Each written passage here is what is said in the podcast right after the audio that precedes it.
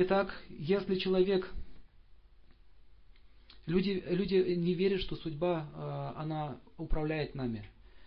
Они считают, что это в их руках. То они будут постоянно жить в напряжении. Они будут всю свою жизнь бороться с ней. Я не согласен, почему я живу в коммуналке. Ну не согласен, поменяй. Ну какие проблемы? Ну поменяйся.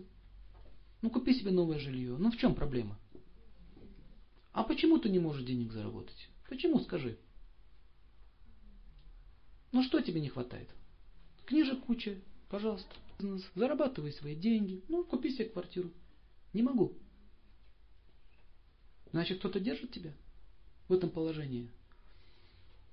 И так напряжение возникает. Меня уволили, меня выгнали.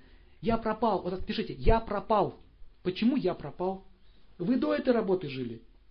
Вы до этой жизни. И дальше будете жить. Но отождествление, сильное отождествление себя с работой – Вера, что эта работа стала причиной моего существования, стала причиной наших болезней. Итак, какие болезни возникают от эго? Пишите.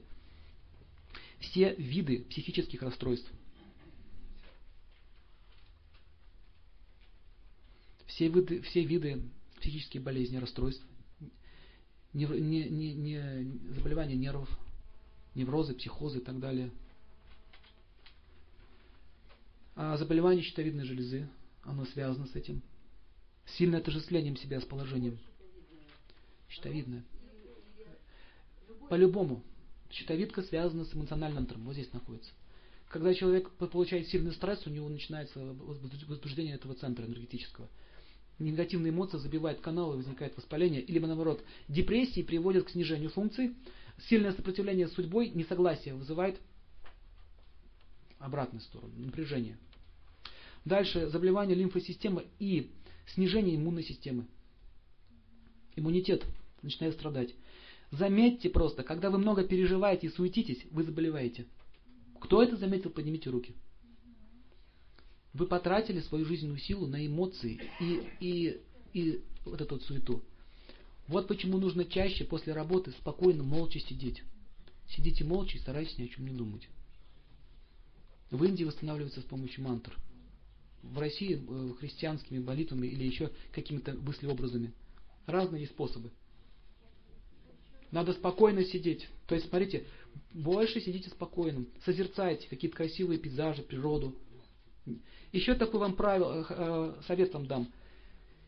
Емблема крутится у вас в голове, не нужно ее обсасывать.